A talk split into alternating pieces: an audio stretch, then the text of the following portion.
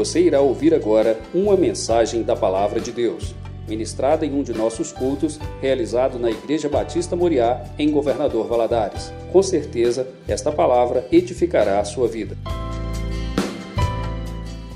Abra sua Bíblia no livro de Amós, capítulo 3. Amós, capítulo 3.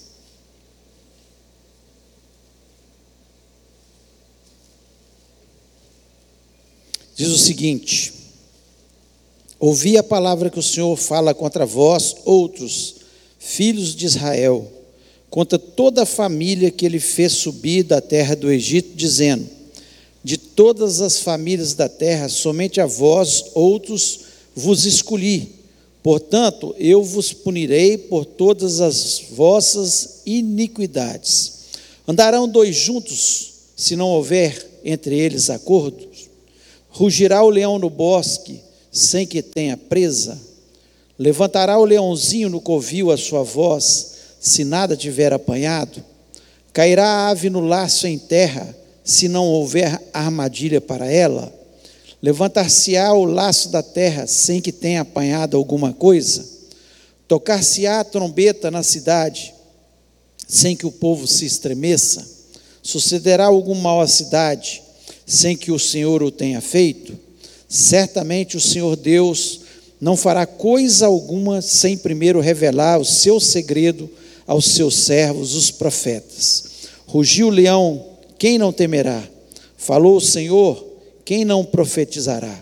Fazei ouvir isso nos castelos de Asdod e nos castelos da terra do Egito, e dizei: Ajuntai-vos sobre os montes de Samaria e vede que grandes tumultos há nela e que pressões há no meio dela, porque Israel não sabe fazer o que é reto, diz o Senhor, e entesoura nos seus castelos a violência e a devastação. Portanto, assim diz o Senhor Deus: um inimigo cercará a tua terra, derrubará a tua fortaleza, e os teus castelos serão saqueados. Assim diz o Senhor como o pastor livra da boca do leão as duas pernas, ou um pedacinho da orelha, assim serão salvos os filhos de Israel que habitam em Samaria com apenas o canto da cama e parte do leito. Ouvi protestai contra a casa de Jacó, diz o Senhor, Deus, o Deus dos exércitos. No dia que eu puni Israel por causa das suas transgressões, visitarei também os altares de Betel e as pontas do altar serão cortadas e cairão por terra. Derribarei a casa de inverno com a casa de verão, as casas de marfim perecerão e as grandes casas serão destruídas, diz o Senhor. Feche os olhos, vamos orar. Pai, nós louvamos, exaltamos o teu nome, te agradecemos, ó Deus, porque nós temos a tua palavra. Se uma palavra que foi uma instrução para o passado, mas continua tão atual para os nossos dias, ó Pai. Em nome de Jesus Cristo, que o Senhor esteja, Senhor, falando ao nosso coração neste momento. Para isso, Senhor, eu lhe peço a tua graça e a tua unção e a sabedoria que vem do alto, ó Pai, para a minha vida, para que eu possa transmitir a tua palavra da forma que tu queres. Dê também sabedoria ao teu povo para ter entendimento, Senhor, da tua palavra, da inteligência, ó Pai é, Senhor, que possamos sair deste lugar renovados pela tua palavra, Deus. Ó Deus, que a tua palavra possa nos confrontar em nome de Jesus Cristo. Senhor, que ela sempre nos confronta, ela nos leva a sermos melhores a cada dia. Por isso, Senhor, eu repreendo, não só desse ambiente, Senhor, mas todos os lugares que estiverem nos ouvindo neste momento, todo espírito de confusão, de distração, ó Pai, no nome de Jesus Cristo. Ó Deus, que todas as nossas mentes agora estejam cativas, totalmente cativas à mente de Jesus. Fala-nos, ó Pai, tenha misericórdia de nós, ó Pai. Eu te peço isso em nome de Jesus Cristo. Amém. Você pode se sentar?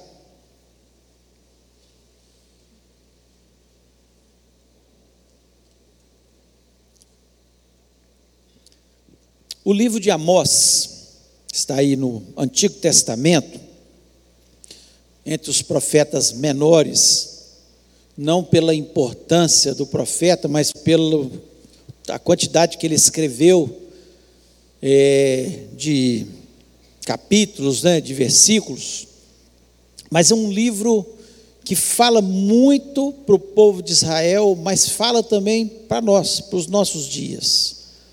Não tenho dúvida disso. Amós era um homem simples, um fazendeiro, criava né, o seu gado, cultivava ali na terra suas vinhas, suas olivas, e estava ali. Não era filho de sacerdote, nem filho de profeta, não tinha nada que o credenciasse a ser um profeta. Nada. Se olharmos para ele, não tinha nada. Mas Deus ele usa quem ele quer, da forma que ele quer, e ele usou Amós para chamar a atenção das nações. Se você ler todo o livro de Amós, ele chama a atenção de algumas nações sobre a destruição que viria sobre essas nações e chama atenção também para Israel. Aqui ele chama a atenção a Israel, dizendo que também traria destruição sobre Israel, pela idolatria que eles estavam vivendo, pelos pecados, pela injustiça social, pelo estilo de vida que eles estavam levando. Não é diferente nos nossos dias. Israel como nós vemos aqui no versículo 2, aí ele fala assim: Deus fala com eles dessa forma: de todas as famílias da terra, somente a vós vos escolhi, portanto eu vos punirei por todas as vossas iniquidades.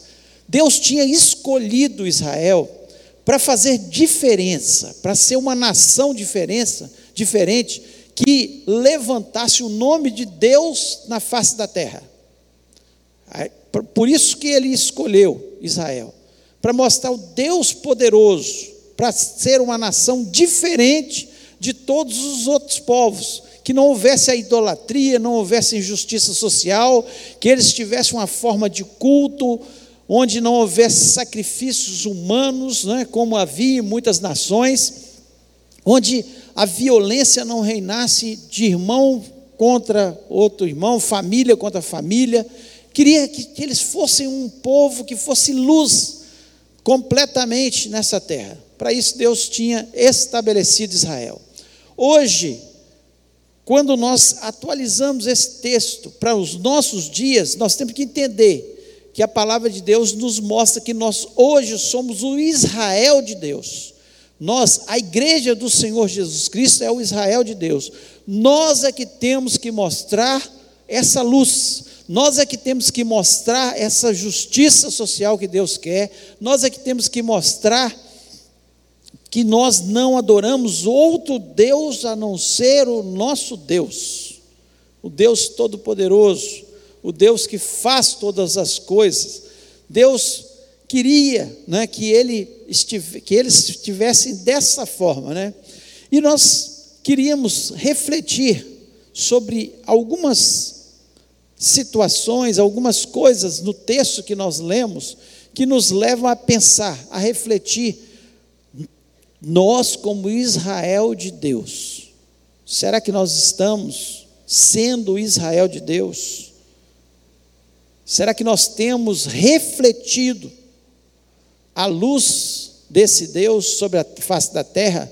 E aqui eu falo como igreja, e aqui eu falo como nós, individualmente, cada um de nós. Cada um de nós tem que refletir. Porque a igreja não pode te levar ao céu. A igreja simplesmente mostra o caminho que é Jesus Cristo, que é o único que nos conduz, é o único caminho que nos conduz ao céu. Só. A igreja, ela tem essa função. E se você individualmente não entregar a sua vida a Jesus Cristo, se você individualmente não estiver seguindo os caminhos do Senhor, infelizmente você não está indo para o caminho que conduz à salvação, que é Jesus Cristo. E você precisa tomar a sua decisão também, né? como parte dessa igreja, que é a igreja do Senhor Jesus Cristo. E eu acho muito interessante que ele faz algumas reflexões aqui que levou o povo de Israel a pensar. Alguns certamente reconsideraram o estilo de vida que estavam tendo e se converteram novamente ao Senhor Jesus, ao Deus Todo-Poderoso. Alguns continuaram levando a mesma vida, tanto é que a nação de Israel, tudo que Deus tinha falado que aconteceria, aconteceu. Eles foram parar no cativeiro, em função da sua maldade, da sua idolatria, das injustiças que haviam ali, completamente diferente daquilo que Deus traçou para eles. Mas eu queria colocar alguns pontos aqui para a gente refletir. E o primeiro ponto, com quem Deus anda? Com quem Deus anda? Aqui no versículo 3, diz o seguinte: Andarão dois juntos se não houver acordo entre eles? Andarão dois juntos se não houver acordo entre eles? Com quem Deus anda? Deus anda com todo mundo? Não é a verdade. Porque Deus anda com quem tem acordo com Ele, com quem tem aliança com Ele, que, com quem segue os seus caminhos. Quando Jesus Cristo disse lá em Mateus 28, versículo 20, a, a parte B: Eis que estarei convosco todos os dias até a consumação do século. Ele está dizendo para toda, toda a terra? Não, ele está dizendo para os seus discípulos, todos aqueles que um dia o seguiriam, todos aqueles que seguem, tentam pelo menos seguir os passos do Mestre Jesus Cristo. Então, ele está conosco. E aqui nós vemos: andarão dois juntos, se não houver acordo entre eles. Você, e a pergunta é: você tem andado com Deus? Você tem um acordo? Você tem seguido a palavra de Deus? Andar com Deus não é simplesmente vir à igreja. Andar com Deus não é simplesmente cantar cânticos. Andar com Deus não é simplesmente apenas ler a Bíblia. Tem muita gente que lê a Bíblia, canta cânticos, mas não anda com Deus. Porque a Bíblia fala de uma forma e ele anda de outra. Não está de acordo com aquilo que é a palavra de Deus. Não adianta dizer eu sou povo de Deus, como eles diziam. E Deus fala: olha, de todas as nações eu escolhi vocês, realmente é verdade. Porque eles batiam no peito dizendo: Nós somos o povo escolhido de Deus. Mas se não obedecer, se não seguir os seus mandamentos, não vai adiantar nada. Não vai adiantar nada. Nós vemos aqui, logo depois do versículo 3, que Deus faz sete perguntas para ele, sete perguntas que a gente chama de retóricas. Ou seja, são perguntas que não tem como responder. Elas já são claras. Deus começa a falar com eles, por exemplo, ele diz assim: Rugirá o leão no bosque sem que tenha presa? O leão não vai rugir no bosque se não tiver presa.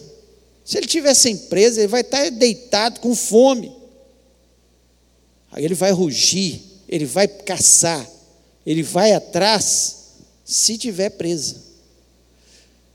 Então, aqui ele faz uma série de perguntas para eles, para eles pensarem: olha, se vocês não estiverem de acordo com a minha palavra, eu não ando com vocês. Eu não ando com vocês. Deus é claro. Ele tem um povo, nós somos chamados pelo nome dele, mas todas as vezes que nós paramos de andar de acordo com a palavra de Deus, achamos que os nossos caminhos são os melhores, que as nossas decisões que vão contra a palavra de Deus são as melhores, nós deixamos de seguir a palavra de Deus. Então, Deus não vai andar com quem não estiver de acordo com a palavra dele. Não adianta falar, mas eu nasci na igreja, eu cresci na igreja, Eu vou à igreja todos os domingos. Eu leio a Bíblia, mas se eu não obedecer, o que Deus está dizendo de forma clara para esse povo, e nós somos esse povo hoje, que não adianta ter uma, um nome só de fachada, tem que ser de verdade. Não adianta. E ele faz essas perguntas retóricas para chamar mais atenção daquele povo, para dizer: olha, tem o si, tem o si. Não adianta eu falar das bênçãos de Deus se eu não obedecer a Deus. Todas as bênçãos de Deus estão ligadas à nossa obediência. Todas as bênçãos de Deus. Todas. Você pode ler a palavra de Deus. Se você me mostrar uma bênção que não está ligada à obediência, mas todas são ligadas à nossa obediência. Então por isso que ele diz: andarão dois juntos se não tiverem acordo. Acordo é essa aliança da palavra de Deus. Acordo é obediência à palavra de Deus. Acordo é essa aliança que nós temos que fazer com Deus. E não adianta só ser um crente nominal, ou seja, crente de nome, tem que ser crente de fato. Ser crente é crer na palavra de Deus. E quem crê, de verdade, obedece, porque sabe que a vitória, a bênção, a proteção de Deus, o cuidado de Deus, Deus nos acompanhar o tempo todo nessa vida, enquanto nós estamos aqui nessa vida, tem que ter acordo tem que andar com Deus. Então, apesar de a gente achar muitas vezes que é um livro qualquer, ele nos chama atenção, porque Deus é o mesmo Deus, Ele é ontem, hoje e será eternamente. O tempo passa, nós estamos vivendo a era da igreja do Senhor, onde a igreja do Senhor é o Israel de Deus nessa terra. E nós temos que andar com Deus, mas não de brincadeira, de verdade. E certamente nós teremos o Senhor conosco todos os dias até a consumação do século. Segundo, segundo fato para a gente refletir, que ele diz aqui na sua palavra, Deus revela os acontecimentos a seus servos. Deus revela os acontecimentos a seus servos. Apesar do povo estar sendo infiel, esse era o povo de Deus. Apesar da infidelidade. É claro que tinha muita gente fiel. Amós mesmo era fiel. Estava aqui, profetizando. E ele revela o que vai acontecer aos seus servos. Revelou para Amós e para Israel totalmente o que ia acontecer. Olha, se vocês não estiverem de acordo comigo, se vocês não andarem nos meus caminhos, se vocês continuarem infiéis, se vocês continuarem sendo idólatras, se vocês continuarem nos seus pecados sexuais, se vocês continuarem na sua mentira, vocês podem ter certeza que o cativeiro virá que virá uma nação sobre vocês, destruirá. Ele aqui o texto é muito claro, né? Ele fala aqui que vai destruir os altares, vai destruir a casa de inverno, a casa de verão, as casas de marfim, tudo vai perecer. Tudo vai perecer. Então Deus, ele sempre vai revelar o que vai acontecer aos seus servos. E não é diferente nos nossos dias. Deus está revelando que Jesus Cristo está às portas, que ele vai voltar para buscar a sua igreja. E que parte dessa igreja está brincando de ser cristã. Parte dessa igreja está vivendo uma vida pecaminosa.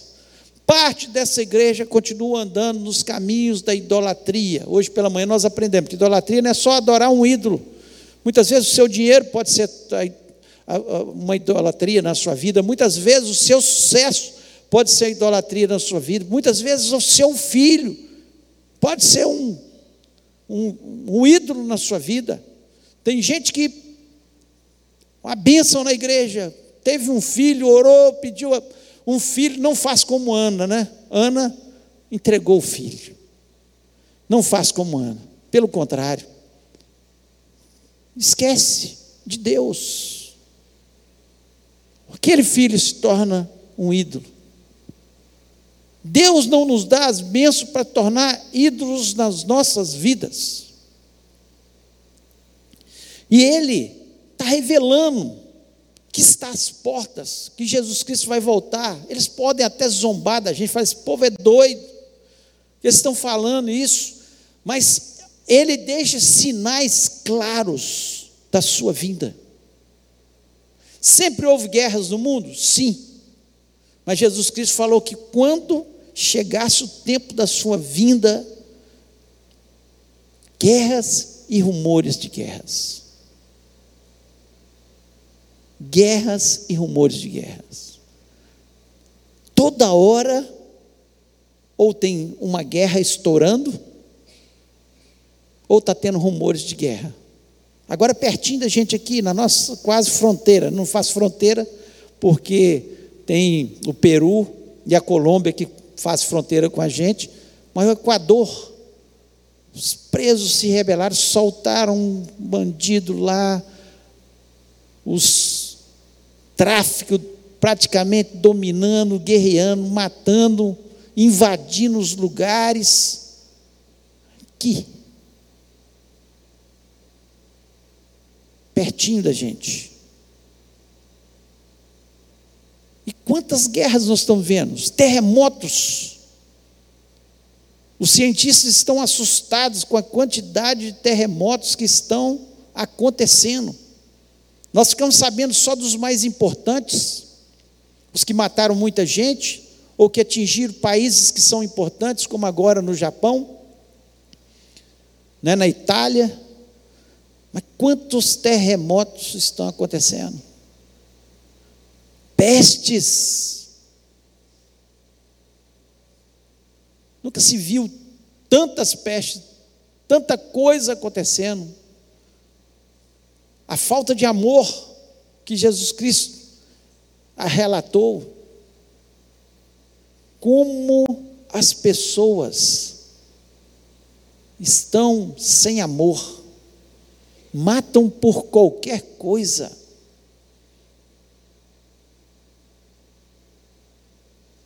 O índice de homicídios nos países, de uma forma geral, tem aumentado de forma assustadora.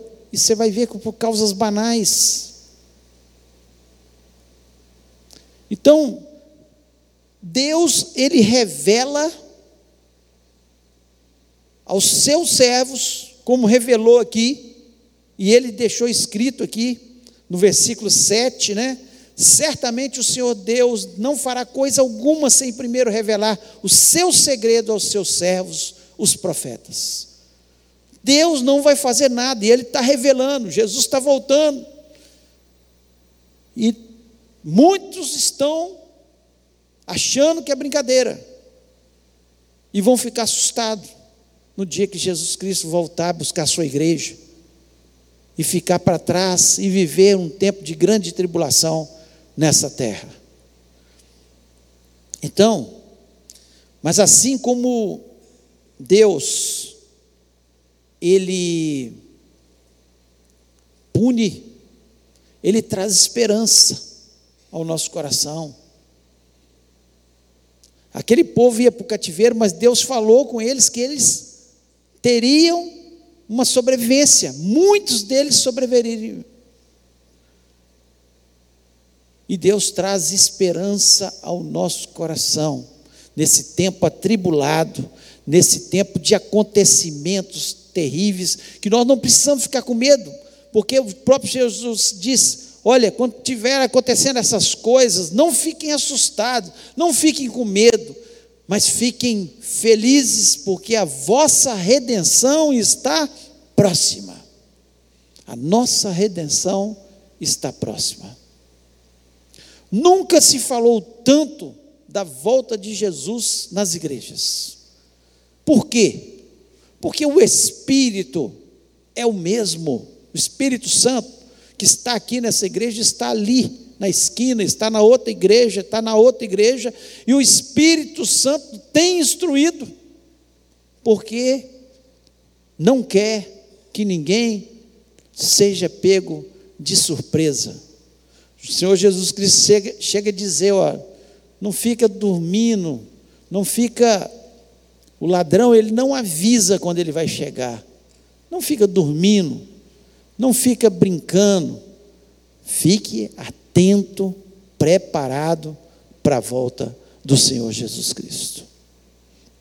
E terceiro, terceira reflexão que eu quero fazer nessa noite, que também está nesse texto, é como estão os nossos altares.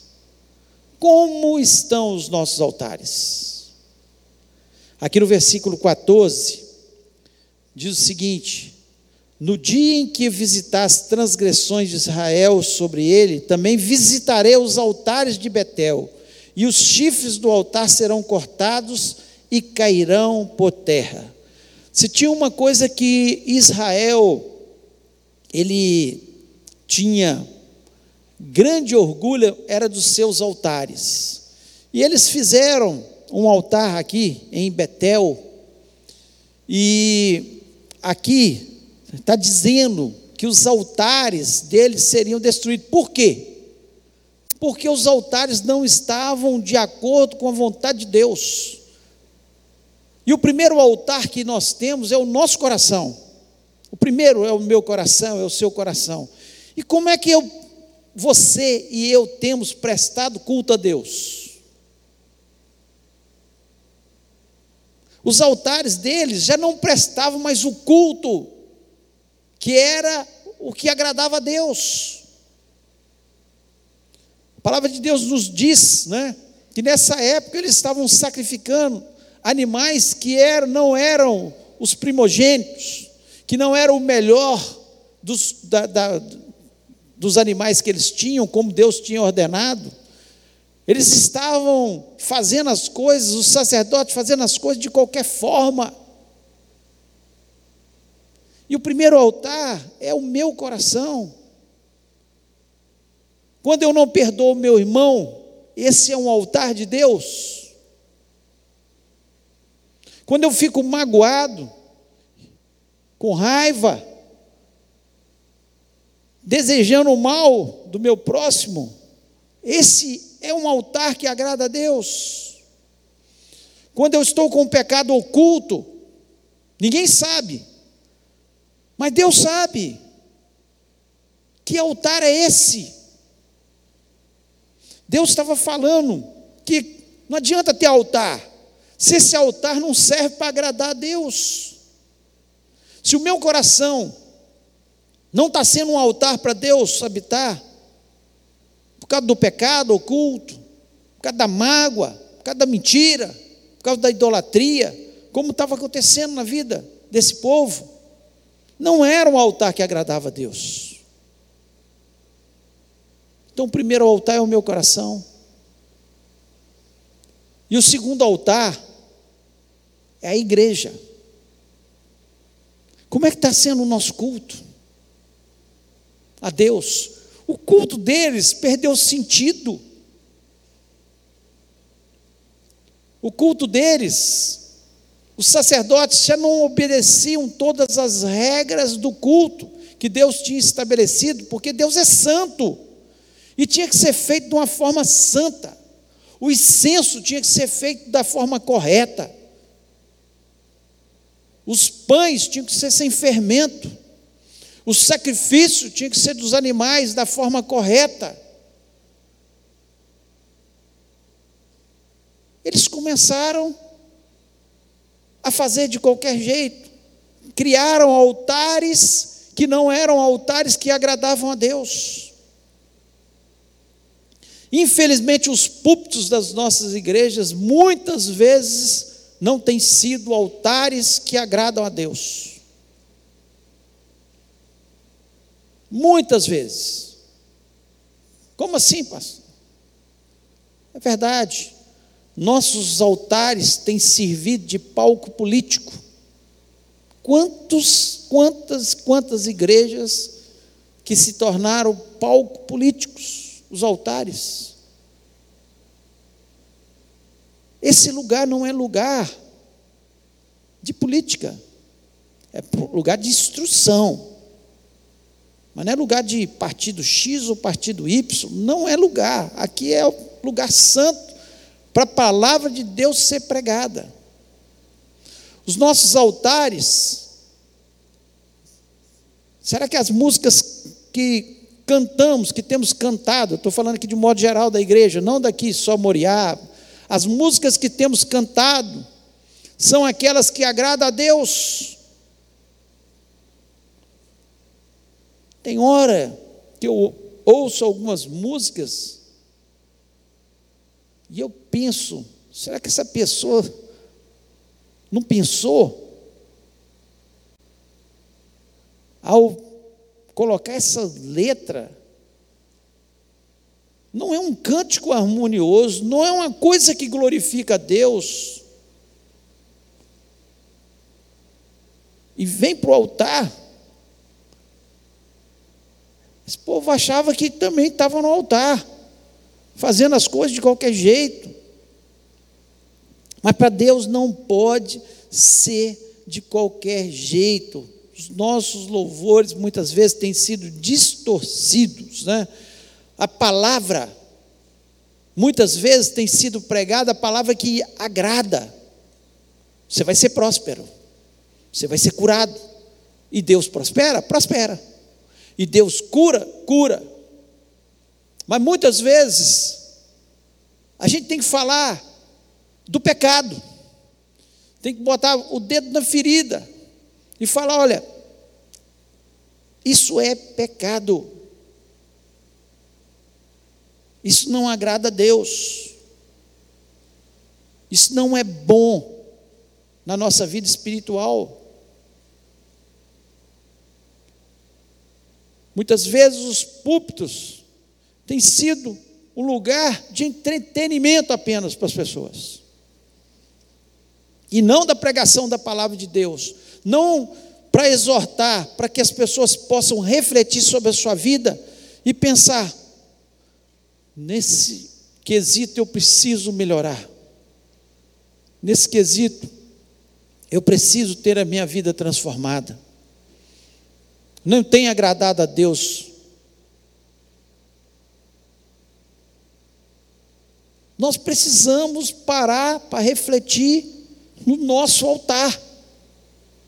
Seja o primeiro altar que é o meu coração, seja o segundo altar, que é a igreja, que tem que ser um lugar onde a palavra de Deus é pregada de forma pura, simples, e que não seja só para agradar as pessoas, mas seja para confrontar, para trazer a uma vida de santidade, porque a palavra de Deus nos diz, Deus diz isso de forma clara para o seu povo Israel santificai-vos hoje, e amanhã farei maravilhas no meio de vós.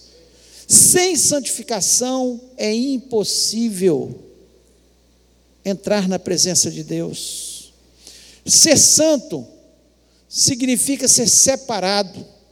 Não é que nós não pecamos mais, que nós não falhamos, mas nós sabemos que quando nós falhamos, nós temos o sangue de Jesus Cristo que nos purifica de todo o pecado.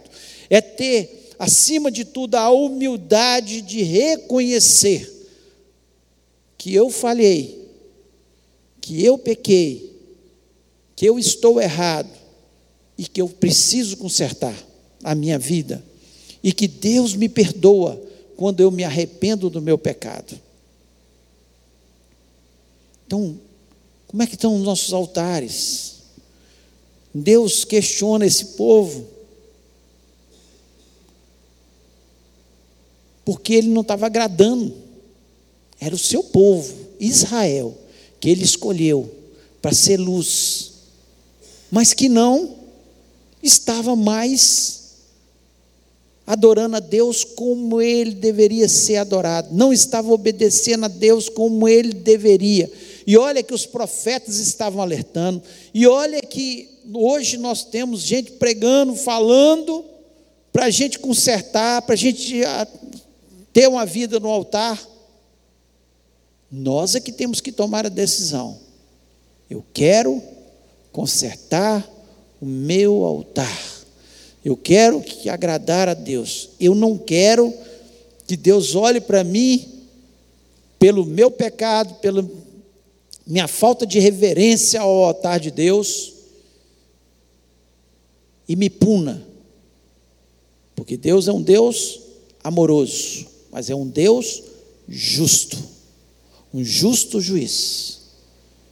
Ele ama ele busca o pecador lá no fundo do poço. Mas ele também pune quando nós não estamos obedecendo a sua palavra. Então, em nome de Jesus, que você possa parar para pensar sobre isso. O Salmo 15, eu queria ler, para a gente estar tá terminando essa mensagem diz o seguinte: Senhor, quem habitará no teu tabernáculo? Quem morará no teu santo monte? Aquele que anda em sinceridade e pratica justiça, e fala verazmente segundo o seu coração. Aquele que não difama com a sua língua, nem fala, nem faz mal ao seu próximo, nem aceita afronta contra o seu próximo aquele a cujos olhos o réprobo é desprezado, mas honra os que temem ao Senhor. Aquele que, mesmo que jure com dano seu, não muda. Aquele que não empresta o seu dinheiro com usura, nem recebe subornos contra o inocente. Quem faça, faz isso nunca será abalado. Santidade diante de Deus falar a verdade, andar com justiça, fazer tudo que é certo, obedecer em tudo o que Ele nos diz. É assim que nós vamos agradar, agradar a Deus. É assim que Deus vai receber o nosso louvor. É assim que Deus vai receber tudo que nós colocamos no altar dele, no nome de Jesus. Eu queria convidar você agora a ficar em pé. Fechar seus olhos.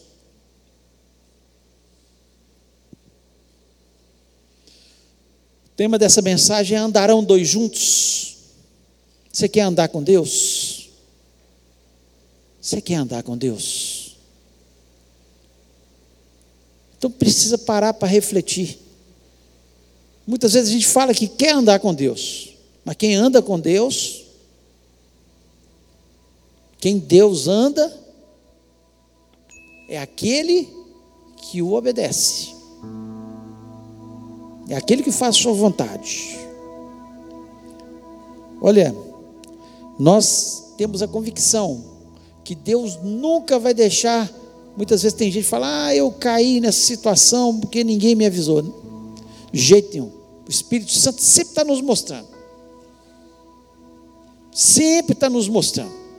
Deus sempre mostra para os seus servos quando nós pedimos, onde nós devemos andar? O que, que nós devemos fazer?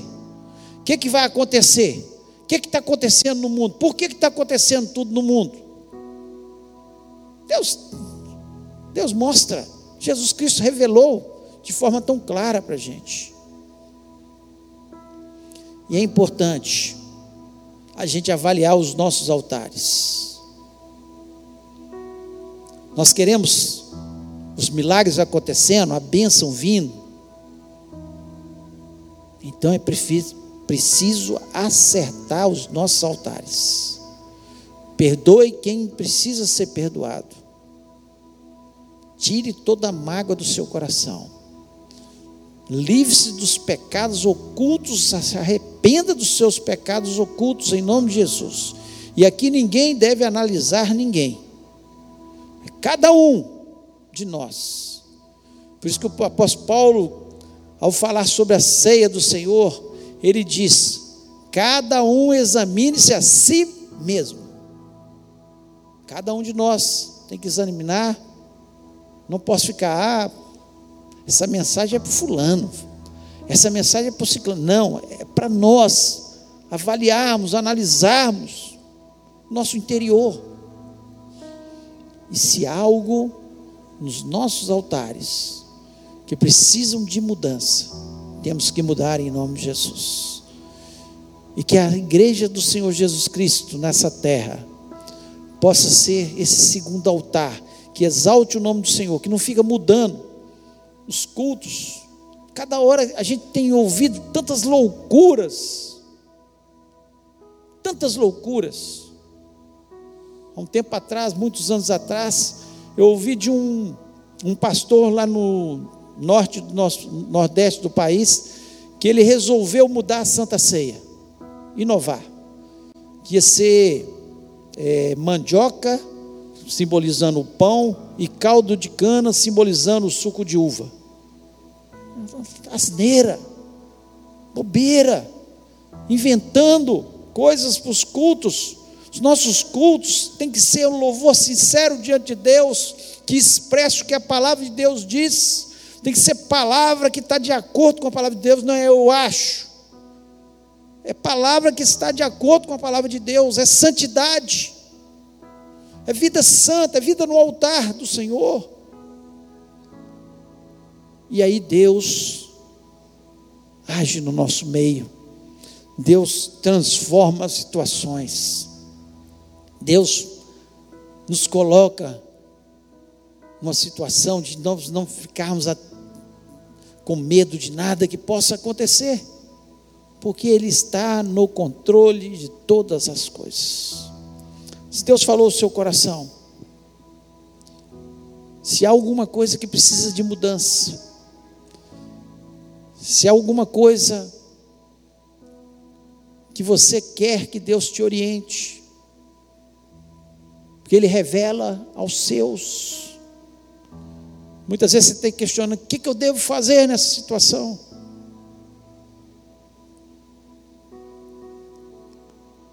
Se você quer que Deus ande com você, de verdade, obedeça a palavra de Deus. Se tem alguma coisa que você não tenha obedecido, não há acordo. Com Deus não há, não há mais ou menos. Com Deus é sim, sim, não, não. Ele chega a dizer que ao morno ele vomita da boca. Antes fosse frio. Porque o morno, ou seja, quem faz mais ou menos, de qualquer jeito, não interessa para Deus. É pior, porque conhece, porque o frio está para lá. Mas o morno, ele conhece, mas não obedece.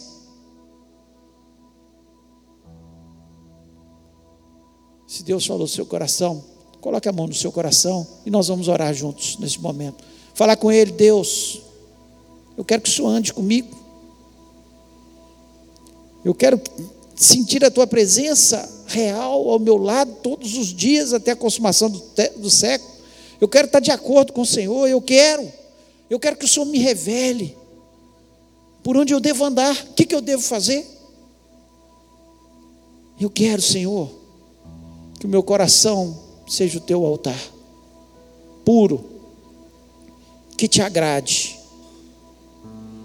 que diga não ao pecado, à idolatria, ao mundo, à impureza sexual.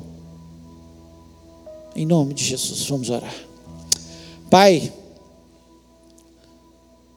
Senhor, a tua palavra, escrita tantos séculos atrás, ela é tão atual. Ela fala de um povo que o Senhor escolheu e nós somos o teu povo, Pai. E quantas vezes, Senhor, mesmo te conhecendo, mesmo conhecendo esse Deus tão poderoso, quantas vezes, Senhor, nós saímos desse acordo? Quantas vezes, Senhor, nós deixamos de pegar as tuas orientações? Quantas vezes, ó Pai, nós deixamos os nossos altares contaminados? Mas em nome de Jesus Cristo, está aqui teu povo, Pai. Não sei como o Senhor falou, o que o Senhor falou, porque a gente expressa a nossa palavra, mas o teu Espírito Santo é que fala, completa e transforma, ó Deus, as palavras nos corações e modifica. É o Espírito Santo que convence, é o Espírito Santo que transforma as vidas. Senhor, e nós temos essa convicção. Ó Pai, em nome de Jesus Cristo, nós queremos ver as tuas maravilhas no nosso meio. Nós queremos ver as curas sendo efetuadas. Nós queremos, Senhor, ver os milagres acontecendo. Nós queremos ver anjos subindo e descendo nas nossas vidas. Nós queremos ter experiências maravilhosas para o Senhor. Mas, Senhor, mas para isso tem que ter santificação. Nós sabemos disso. Ó Deus, em nome de Jesus Cristo, que essa seja uma noite de santificação, que possamos começar o nosso ano, ó Deus, santificando os nossos altares, ó Deus, para que o Senhor possa habitar nos nossos altares, para que o Senhor possa, Senhor, agradar dos nossos altares e que as bênçãos possam cair sobre as nossas vidas, em nome de Jesus Cristo. Ó Deus, nós pedimos perdão nós nos arrependemos das nossas falhas, sabemos que o sangue de Jesus Cristo nos purifica de todo pecado e que o Senhor não se lembra mais dos nossos pecados, ó Pai. O Senhor joga no mar do esquecimento, ó Pai, e nós somos gratos por isso. Ó Deus, em nome do Senhor Jesus Cristo, que o Senhor possa, Senhor, fazer com que a nossa vida seja uma vida próspera, abençoada, Senhor, que te agrade, porque agradando ao Senhor, certamente, Senhor, muitas bênçãos virão sobre a nossa vida. Ó Deus, prospera-nos, abençoa-nos. O teu povo, Senhor, quando ele te servia, ele era um povo abençoado era um povo próspero. E nós sabemos, ó Pai, que nós, Senhor, somos esse povo e queremos também, Senhor, que o Senhor nos prospere, nos abençoe, faça da nossa vida uma luz nessa terra, que possamos, Senhor, ser aquele povo, ó Pai, que fala para as outras nações, para os outros povos, que eles precisam desse Deus maravilhoso e grandioso. Abençoa a nossa semana, seja uma semana de vitória, de bênção, de portas abertas que o Senhor esteja agindo nas nossas vidas, guarda aqueles que estão em viagem, aqueles que estão indo, voltando.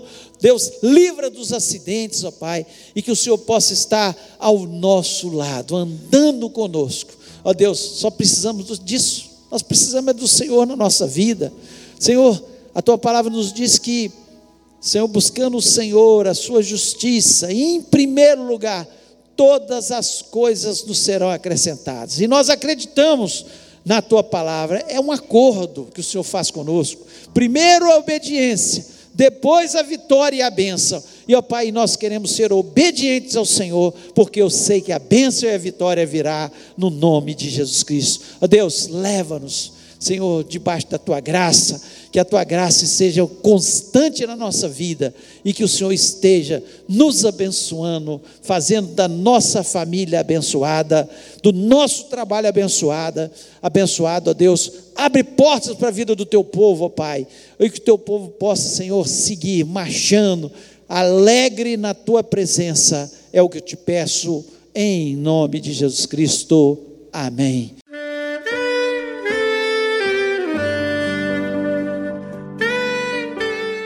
Querido amigo, Deus se interessa por você. Ele conhece as circunstâncias atuais da sua vida. Não hesite em buscá-lo. Em Jeremias 33, versículo 3, ele nos diz: Clama a mim e responder-te-ei, e anunciar-te-ei coisas grandes e ocultas que não sabes. Esperamos que a mensagem ouvida tenha falado ao seu coração e que você e sua família sejam abençoados pelo Senhor Jesus.